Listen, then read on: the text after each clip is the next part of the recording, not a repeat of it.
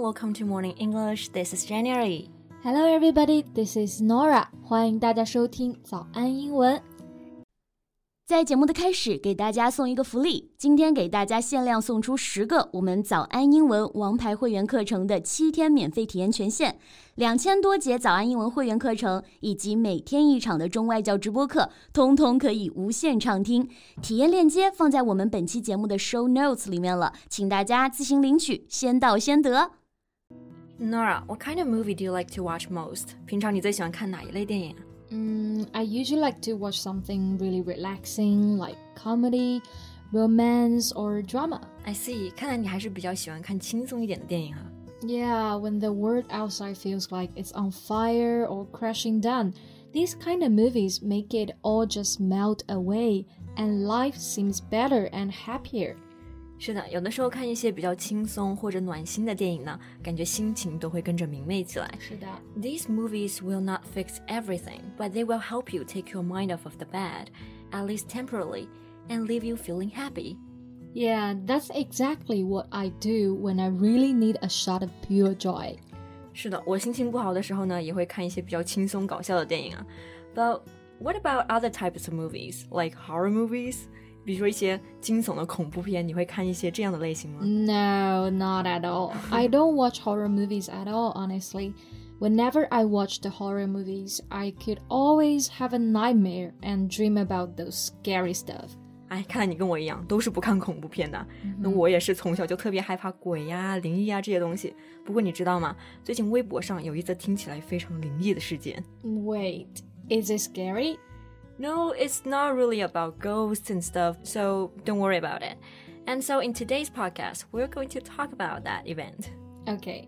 So what is this paranormal event all about?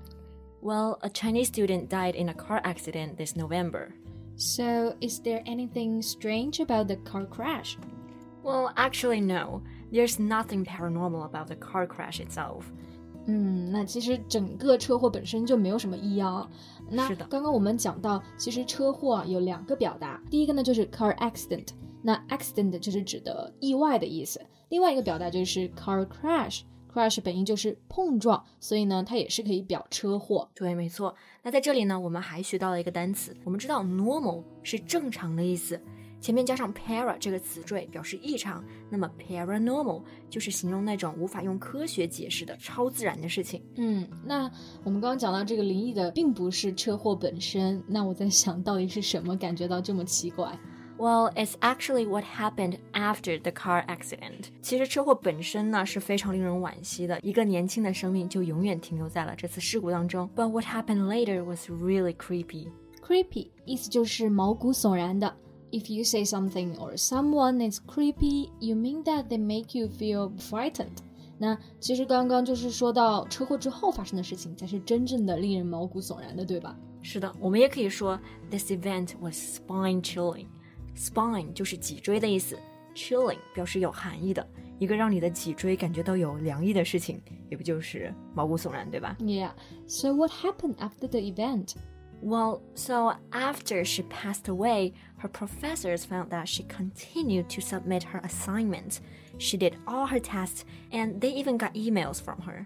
嗯，意思就是说，去世之后，她还在持续不断的在交作业、做测试，以及给任课老师发邮件。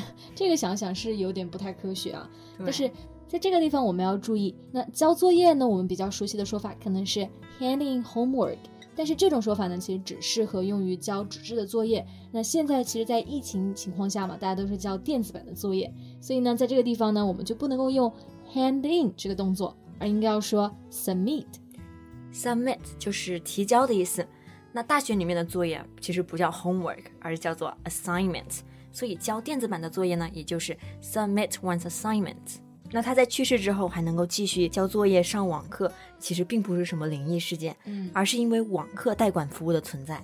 嗯，What's that? Well, basically, they're websites that offer to take students' entire online class for them, handling assignments, quizzes, and tests. 就是交钱，然后这些机构就会帮你上课、交作业、写论文、考试，反正就是网课代管一条龙服务。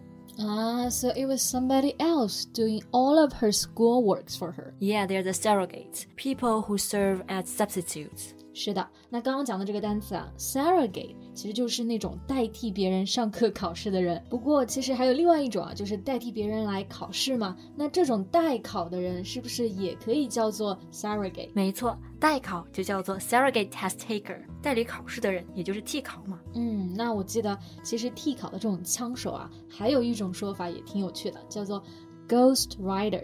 That's right，因为像鬼一样，你就代替别人。是的，就所以也从这个地方可以看出来，就这件事情也是有点灵异色彩的。That's right，那其实像这种网课代管，早已就形成了一条产业链。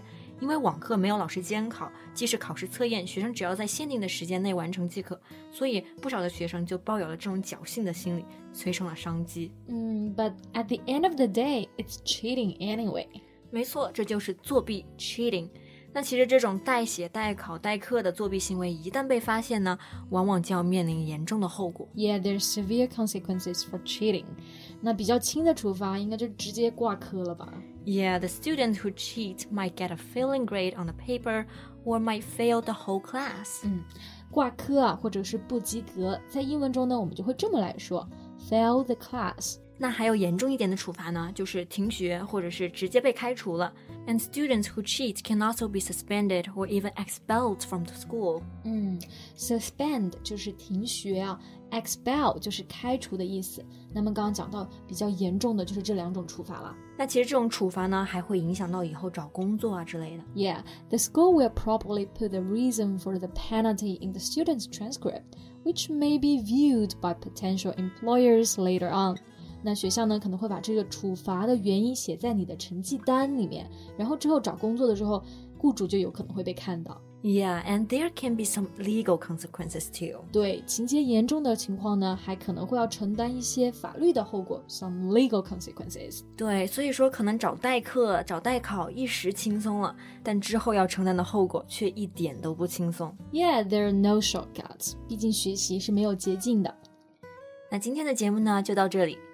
That's all for today's podcast. This is Norah. Thanks for listening. This is Jan. See you next time. Bye. 今天的节目就到这里了。如果节目还听得不过瘾的话，也欢迎加入我们的早安英文会员。成为会员，您就可以无限畅听我们每天一场免费的中外教直播课，以及两千多节原创系统课程了。今天我们限量送出十个七天免费试听权限，试听链接放在我们本期节目的 show notes 里了，请大家自行领取，先到先得。